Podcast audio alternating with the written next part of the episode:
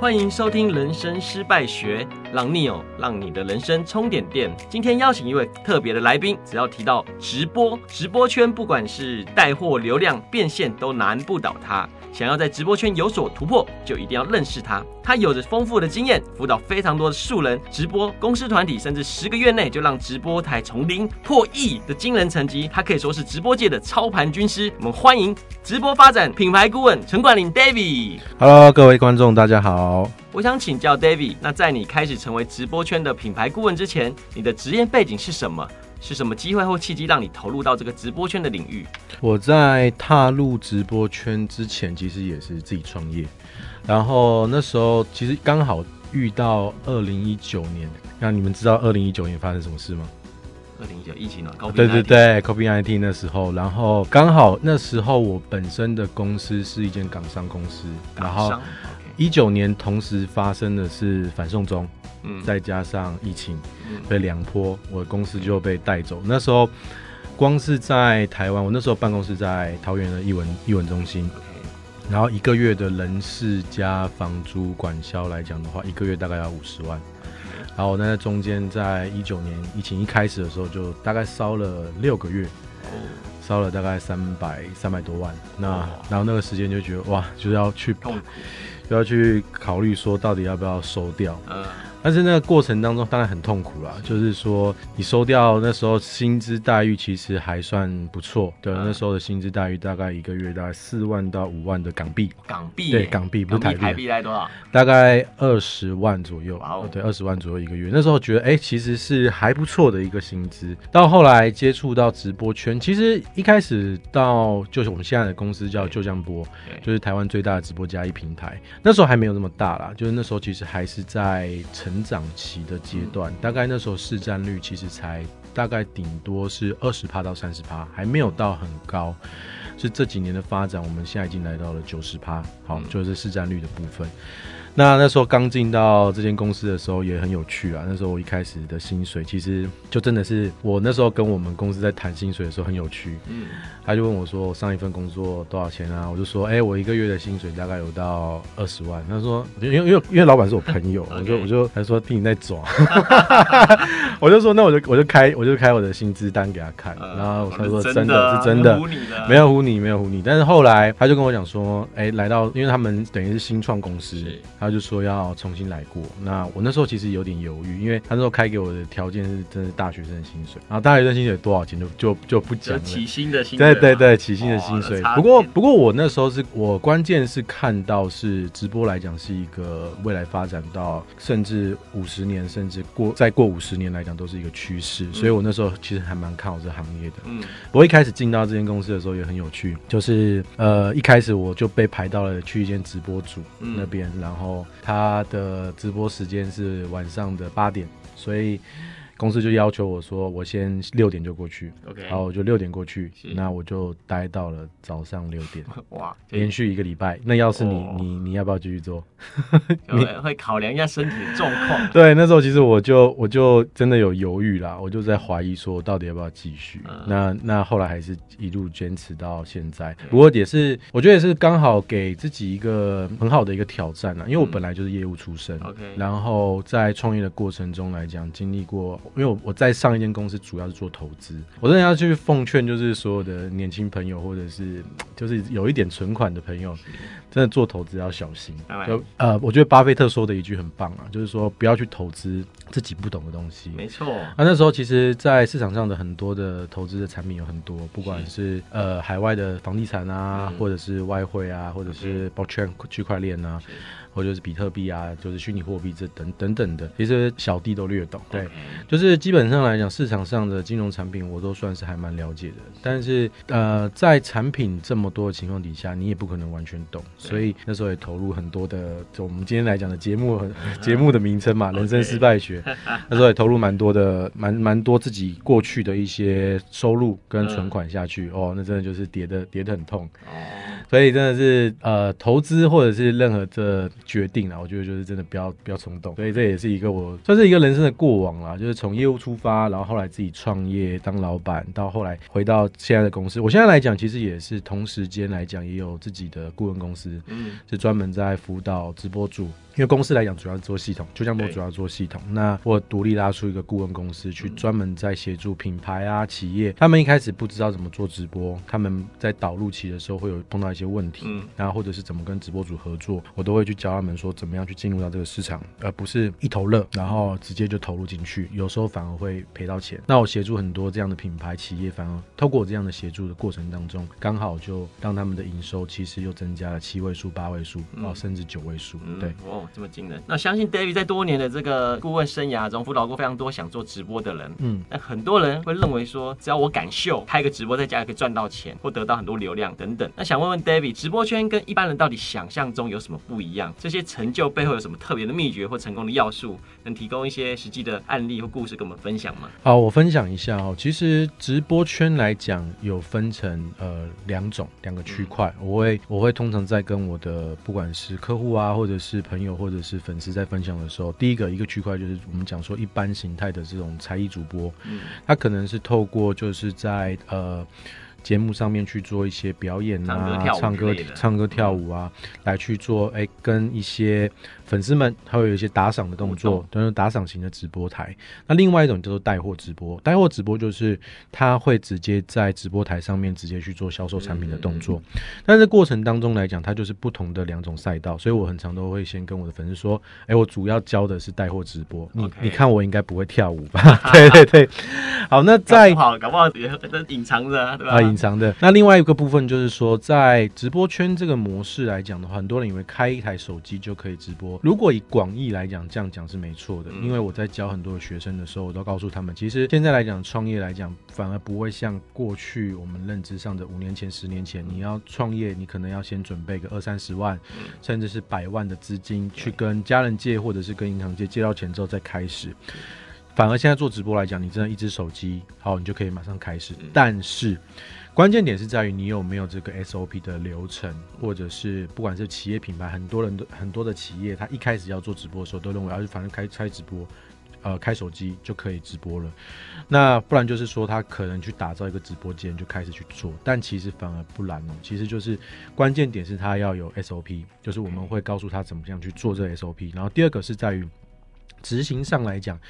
还有一个观念是，他做这件事情是要要持之以恒的，这个就有点像跟呃游泳、跑步一样的意思，就是说我今天来讲，我教教会你第一天你做直播，你是开始的不断的去做练习，不断的坚持去执行这件事情，还是你只是单纯就是 OK，我就是今天今天跑了，我发现哎，我发现有一台有一有有一摊咸酥鸡很香。然后我就去跑步的过程中就去买了保险租金，你就放弃了，你就放弃了这个项运动。一样的意思，直播也是，直播的关键在于持之以恒。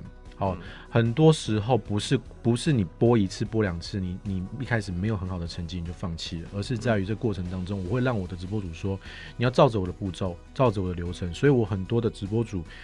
呃，真的，他是一开始完全不懂直播，到他做到，嗯，我们讲说从五位数做到，还开始做到五位数、六位数、七位数、八位数，甚至九位数的这个过程当中，第一个就是关键点在持之以恒，再就是坚持。坚持来讲的话，就是因为你一开始粉丝不会这么多。你会看到说上面的粉丝来讲，其实零零零零散散的，你就会担心说，哎，你到底能不能够继续做下去？那我都会告诉我的学生说，你要去坚持去做这件事情，你坚持才会看到去你要去做到的结果。好，你要看到的这个业绩或者是收入。所以往往我我会说，在这个过程当中，呃，不是说那种呃一般的素人或者是。呃，网红网红特别厉害，或者是一些老板特别厉害，反而是很多素人，他过去没有经营过任何生意，嗯，他只知道我告诉他持之以恒的去做，坚持的去做，嗯，他就有办法去看到结果，他反而去做到非常非常惊人的成绩这就是我们看到一个很有趣的地方。所以说，其实呢，就是刚刚两个重点，就是要持之以恒嘛，嗯、要坚持下去。其实这个基本上套用在任何产业、任何工作、任何事物上，都是算是不变的真理啦。对对对对，就是这就是走成功的必要条件之一。必要条件。对。对那想问你在直播圈有没有发生什么有趣的案例或故事，或者曾经中有在直播中发生失误啊或失败的案例？那有些什么宝贵的经验可以跟我们分享一下？这样的案例真的超级多哎，就是呃，应该是说一开始来讲，很多的直播主。就像刚刚特别讲到，就是以为就是一台手机就可以直接、嗯、直接做。我我举好傻好天真。对我我举一个例子，我之前有一个直播主，他在他的第一场直播，嗯、第一场哦，okay, 他就找了一个蛮知名的艺人，嗯，而且是现在来讲都还是蛮知名的艺人，okay, 然后就参与他，我就不讲是哪一家了啦。好，好。然后呢，他那一天的直播呢，一开场来讲就哎、欸、就觉得哎、欸、我是艺人，然后又再加上本身主播来讲也蛮。会讲的，Okay. 他们就认为会就是轰轰烈烈，然后第一场可能就会破百万的感觉，好、oh. 就那种气势。好 OK，、uh. 我因为我在现场，我觉得哎嗯好蛮有趣的，Okay. 然后我我也认为说搞不好成效会很好。Uh.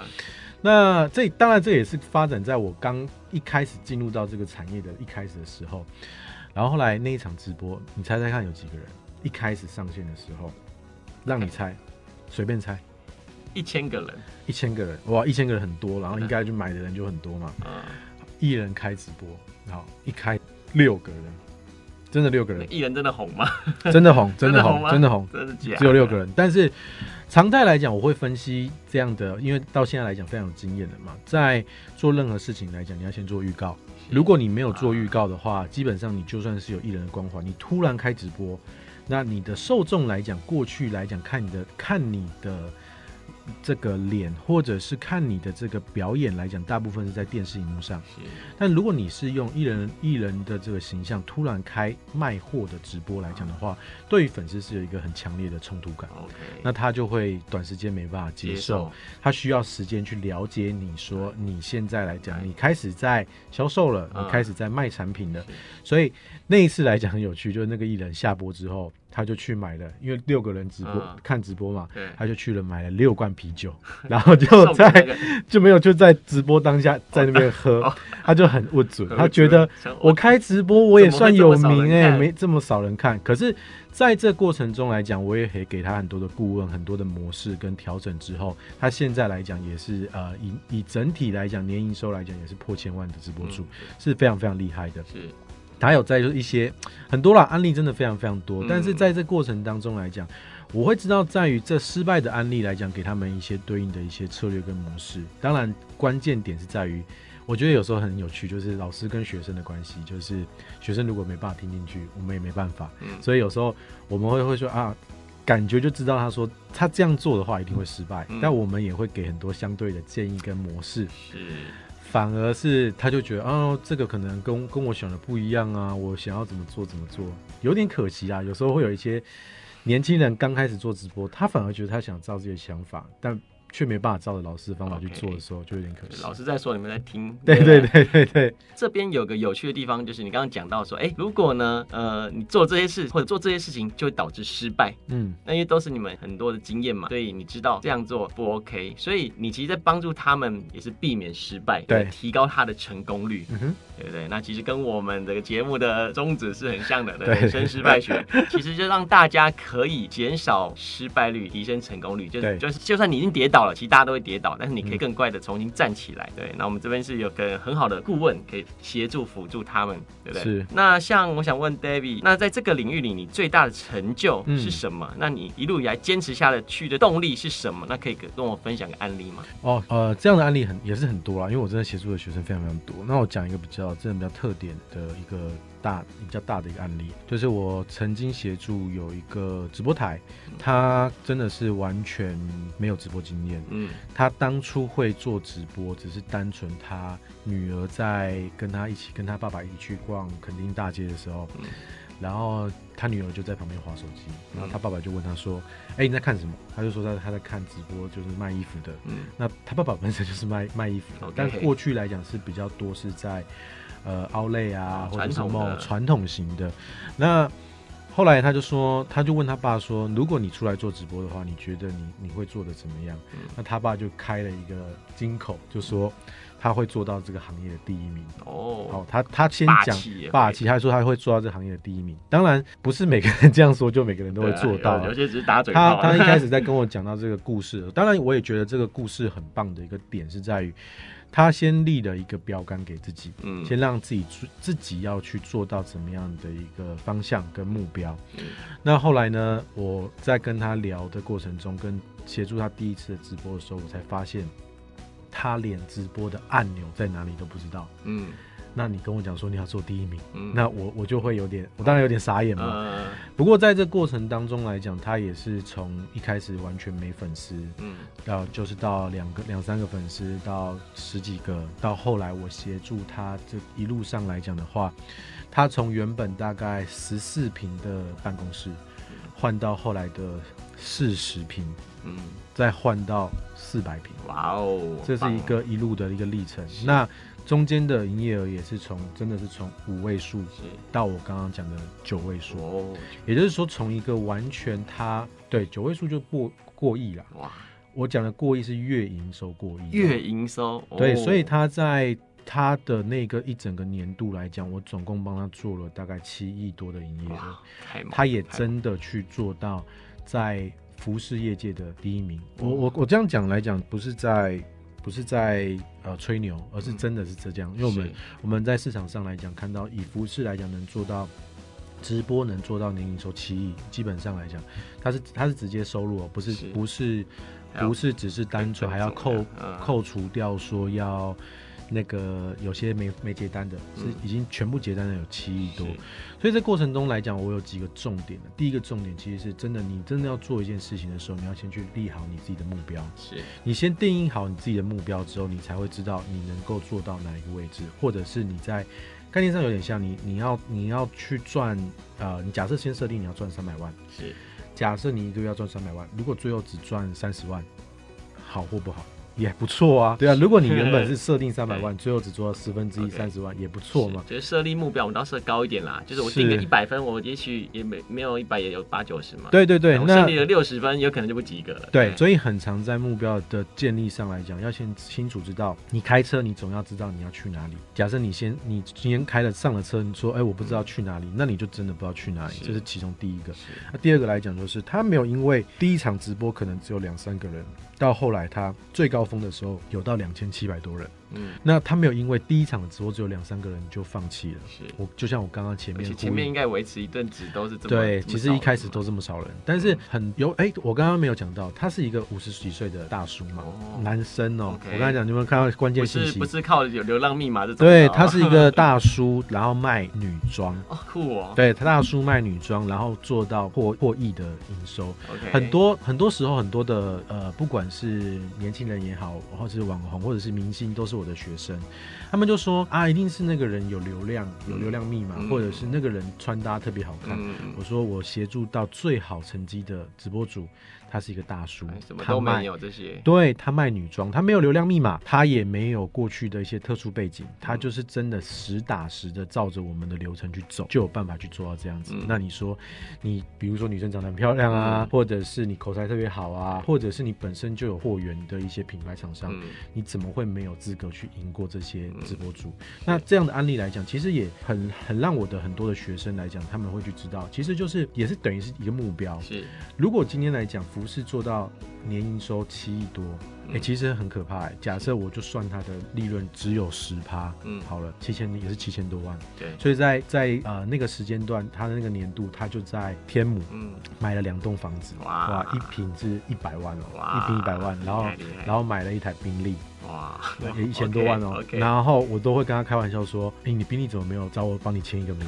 对，就是过程当中来讲，我是蛮替我的这些学生蛮开心的，原因是因为很简单，就是他们去做到这样的很好的一个成绩跟表现，其实就是做顾问或做老师的角色来讲，其实也替他们非常非常开心，因为做到这样的成绩是从完全零经验，甚至是我那时候觉得很有趣，他是把他那时候到四十平的时候，是因为他货物已经放不下了。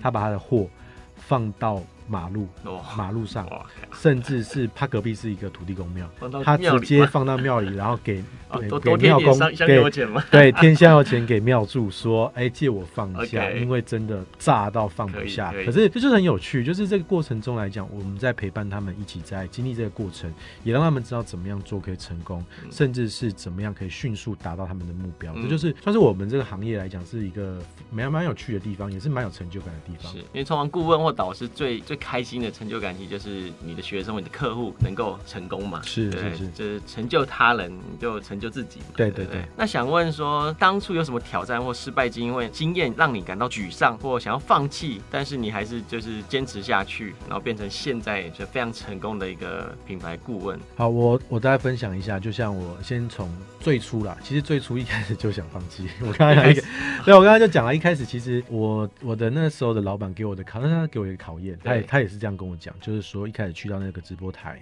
然后从早早呃晚上六点待到早上六点，一连续一个礼拜，其实要是正常人，基本上连续这样七天是没有人受得了的。是。然后，但是在过程中来讲，其实我也知道，就是在面对一个挑战的时候，就是你要去选择，一个是迎接挑战，另外一个就是逃走嘛。嗯、就是有些人有时候像玩游戏，打不过就跑啊。对，有时候玩游戏 打不过跑掉，就是按逃按逃走，或者是你就去面对这个挑战。是。因为你发现这个挑战你可能可以越过的话，你就可以收获到更多的一些，不管是风景或者是收入。那再来在过程中来讲的话，我也有遇到，当然也有遇到，就是甚至是我我我协助的学生，他在过程当中他也创造出非常非常好的成绩，嗯，但是我我却得到的评价是负负面的，嗯，哦，你会觉得很奇怪，对不对？很奇怪，嗯，对啊，为什么？没有原因是很简单，就是他比如说今天来讲，他可能做一个晚上可以做两百万，后来他我也给他一些顾问跟环境跟调整，我给他一些策略之后，他可能就是只增加了二十万，嗯，他会觉得为什么你可以帮我从二十万升到两百万，但是你现在不断在帮我调整之后，只能增加速度这么慢。嗯，可是哎、欸，你就觉得哪里怪怪的？就是他一样在成长哦，只是成长的速度已经没有，因为成长的幅度本来就是有边有一个曲线的。是，他成长到一个阶段的时候，他一定会趋于平缓。对，那平缓期来讲，你能够成长的百分比就可能是十趴到二十趴。当然，我我这样的客户其实蛮多的。OK，对，就是我协助也 confuse 嘛，他会 confuse，但是我自己也会觉得 confuse，说，哎、欸，我协助的你们这么做的这么好了。但是你们就是人来讲，其实一定。一定有那个人性的人性的贪婪，但是我其实也会就陷入一种矛盾啊，就是我协助了这么多的直播主这么多的成功，但过程当中来讲却有一些不舒服的环境，甚至是有段时间我老实说那时候蛮忧郁的，因为讲失败学嘛，蛮忧郁的，我就觉得说，哇靠，我我我协助的直播主总共加起来的营收可能已经破十亿，十亿多了，就这些直播主加起来都破十亿，但是有一些的直播主给的反馈大部分也都有些负面，不过也蛮有趣的，当然我也会跟一些直播主在聊的过程中，其实他们我和认识很多直播主，他们就给我一些反馈，就说啊那些个案啊，嗯、或者是有一些直播主，他他也是我协助他成长非常多，他就会诶，比如请我吃饭啊，嗯、给我一些鼓励啊，嗯、然后也是感特别感谢我，嗯、所以就是应该是这么说啦，就是每个学生来讲，在协助他们成长的过程当中来讲，哪怕是真的做到成长，你还是会收到一些比较批评、啊、批评，或者是他们认为哎好还要再更好的一些回应，嗯、但是在这过程中来讲，我觉得我自己。也有一些历练，为什么说可以继续坚持？就是也有很多的直播主给一些很好的反馈，嗯、然后甚至是支持，甚至成为朋友的都有。嗯、那在这过程当中来讲，我觉得很开心的点，就是在协助他们来讲的话，有时候我我现在来很很多时候，这些直播主他给我的最好的回应是跟我一起做公益。Okay. 对，因为我本身来讲还蛮做，还蛮爱做公益的。是就是我像之前有一个机构，他是帮特别帮助憨儿叫绿绿发芽这个机构。嗯、那这个机构来讲的话，他就是之前在建立这间。机构的时候其实没有钱，是。那我那时候就号召很多直播主开始在帮他们卖。比如说中秋礼盒啊，嗯、或者是一些他们手做的饼干啊，Okay. 去做带货。我想应该台湾没有人做到这件事，真的没有人做到这件事情，很棒。对，因为透过带货直播主，我光是帮这间机构募资来的款项，然后去成立这间机构，大概就募了他们整个盖落成这个机构的一半的资金。哇，我自己其实也蛮，其实蛮感动的。这个过程当中来讲，其实到哪怕到现在，前一阵子才就是有一些节庆，他们我也是邀请这些直播主，他们都很有意愿，甚至是他们。非常感动，就觉得说，为什么我会愿意做这件事情？那我反而感动的是，他们愿意跟我一起做这件事情。因为要做公益，公公益这件事情是不赚钱的。是公益这件事情就是完全给予出去，让帮助这些社会的弱势团体。但这些过程当中来讲，其实他们很感动我去做这件事，我反而感动他们愿意去牺牲他们的利润，牺牲他们的时间，因为他们这一场可能他这这个下午他们可以做一百万、两百万、三百万的业绩。嗯，但做这场公益直播，他完全没有任何的收入，而且是会让他的呃，比如说他的粉丝去花钱的。嗯，可他们很有意愿做这件事情，甚至是蛮感动的地方，就是他们甚至是会去呼朋引伴，甚至他们自己会去呃一个人，他们自己就买五十盒或一百盒直播组，然后买来去送粉丝。嗯，所以我觉得这个蛮蛮不容易的。但是这个过程中来讲，我觉得或许其实也是帮助他们自己来讲去建立说，哎，其实就这个叫做取之于社会，用之于社会，是也是蛮开心的这样子。就是因为你当你越有能力，然后有对有有你就有有这个资格，你可以去帮助别人，是去就是你手握的资源越多，那你可以回馈社会的越多。嗯、那好，那想问 David，如果想要成为直播主呢，需要具备哪些条件？那对于那些想要进入直播行业的新手，你有什么建议？呃，进入直播圈来讲，我会觉得有几个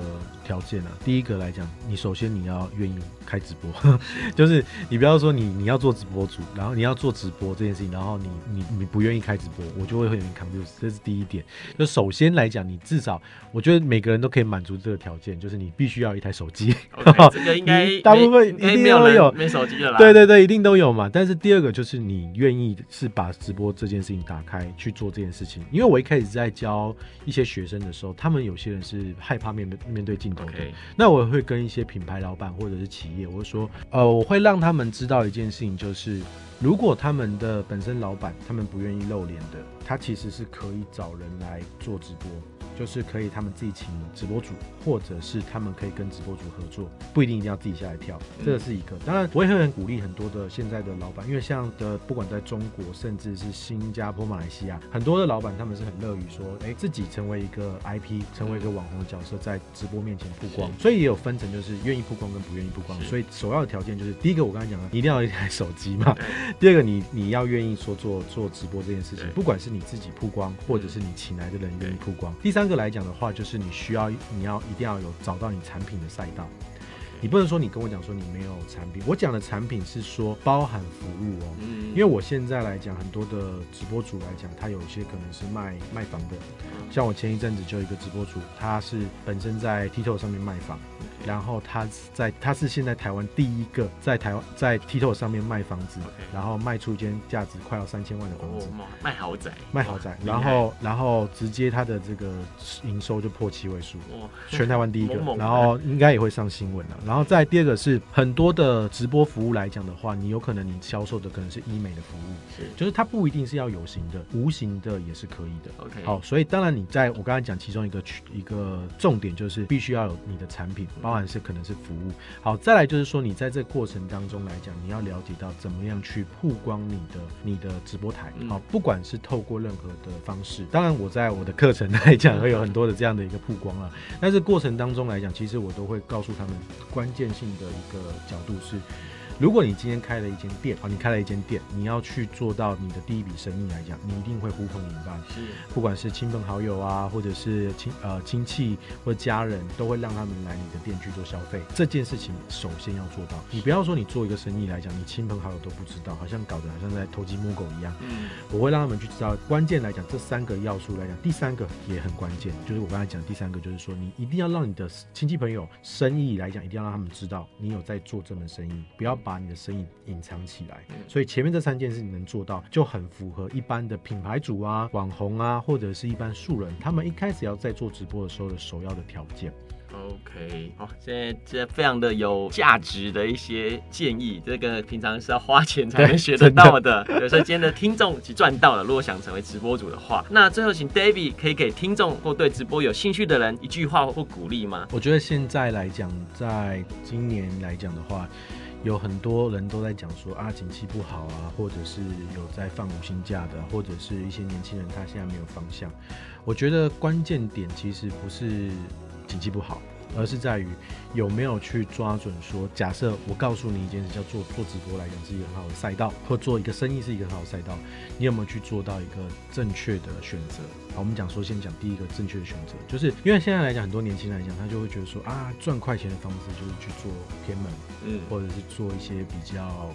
就是比较灰色地带的产业，反正我会讲为什么讲刚刚讲的关键叫正确选择。我告诉你一个正确的赛道，如果你去正确的选择这样道路，我告诉你能够去到的方向是能够做到九位数的收入，为什么不要？嗯，好，这是第一个。那第二个就是去做了一个正确的选择，就像我刚刚会呼应到我一开始讲的，就是在于坚持。你怎么样去坚持在一条正确的道路上？既然你选择了一个正确的赛道，去坚持到。让结果发生，从五位数的收入创造到九位数的收入，我这边来讲比比皆是，因为太多太多的案例，真的就像我最后举一个案例好了，就是这个案例来讲呢，也蛮蛮让我感动的，就是他一开始来讲，在今年就刚好今年，他在二月份的时候，他身他身上已经完全没钱了，然后他找到我顾问，然后当然他自己还是把自己装的很高大上啊，他线上跟线下店加起来，就直播加线下店来讲的总体营收加起来才二十万。很烂，对不对？嗯，不好，其实比鸡排店还差。但是他在我顾问他的过程当中来讲的话，他就是真的展现，他是真的很愿意做，因为他做直播跟做线下店已经做很久了，那他很愿意坚持。好，所以我我我先取得了他做到一个坚持跟做到正确选择，他选择这个赛道是正确的，我就开始辅导他，顾问他。他那时候的全身上下来讲，他最后只有大概。不到不到不到一不到不到一万块的的钱在手上，然后他最后来讲，他把这样的钱算是有点交给我就是不管是顾顾问的角度交给我，然后我一路协助他从二月份到现在，他现在来讲的一个月的营收来到了五百万，嗯，二月份到现在，那个才经经过大概半年的时间呢，一个月五百万，但他也开开跟我开玩笑说，我那时候没钱，但我现在也没钱，我说。哈真的假的？我说怎么可能？他说因为我刚从意大利回来，然后买到没钱。嗯、我其实这样很很开心呢、欸，我其实很开心。从他原本他他在二月份的时候，他说他欠很多钱，他有负债，然后全身身上身上上下不到一万块，剩下不到一万块，他愿意交给我，相信我。到他现在来讲，一每个月的营收是五百万，然后他去欧洲，然后花他大花特花花到没钱，然后跟我讲说没钱，那种两两个的没钱是完全不懂的逻辑。但是我就很替。他的选择，所谓的正确选择跟坚持感到开心，这就是我觉得，虽然，呃，就现在来讲，很多年轻人他真的不知道怎么走，真的做对一个选择，跟走对正确的赛道，坚持住就 OK 了。所以说，选择比努力重要，但是呢，努力是最基本的，然后坚持才是成功的关键。好，那我们非常谢谢 David。当然，成功不可被复制，失败是最好的导师。相信听完这集分享，大家都能充满电。非常感谢 David 今天分享他的经验跟故事。无论现在的你在面对挑战，还是追求成功的路上，希望透过今天的故事分享，让你充满电，有所收获。如果你喜欢我的节目，请帮我追踪订阅，帮我留下五星好评。我是 Neo，我们下次见，拜拜。拜。Bye.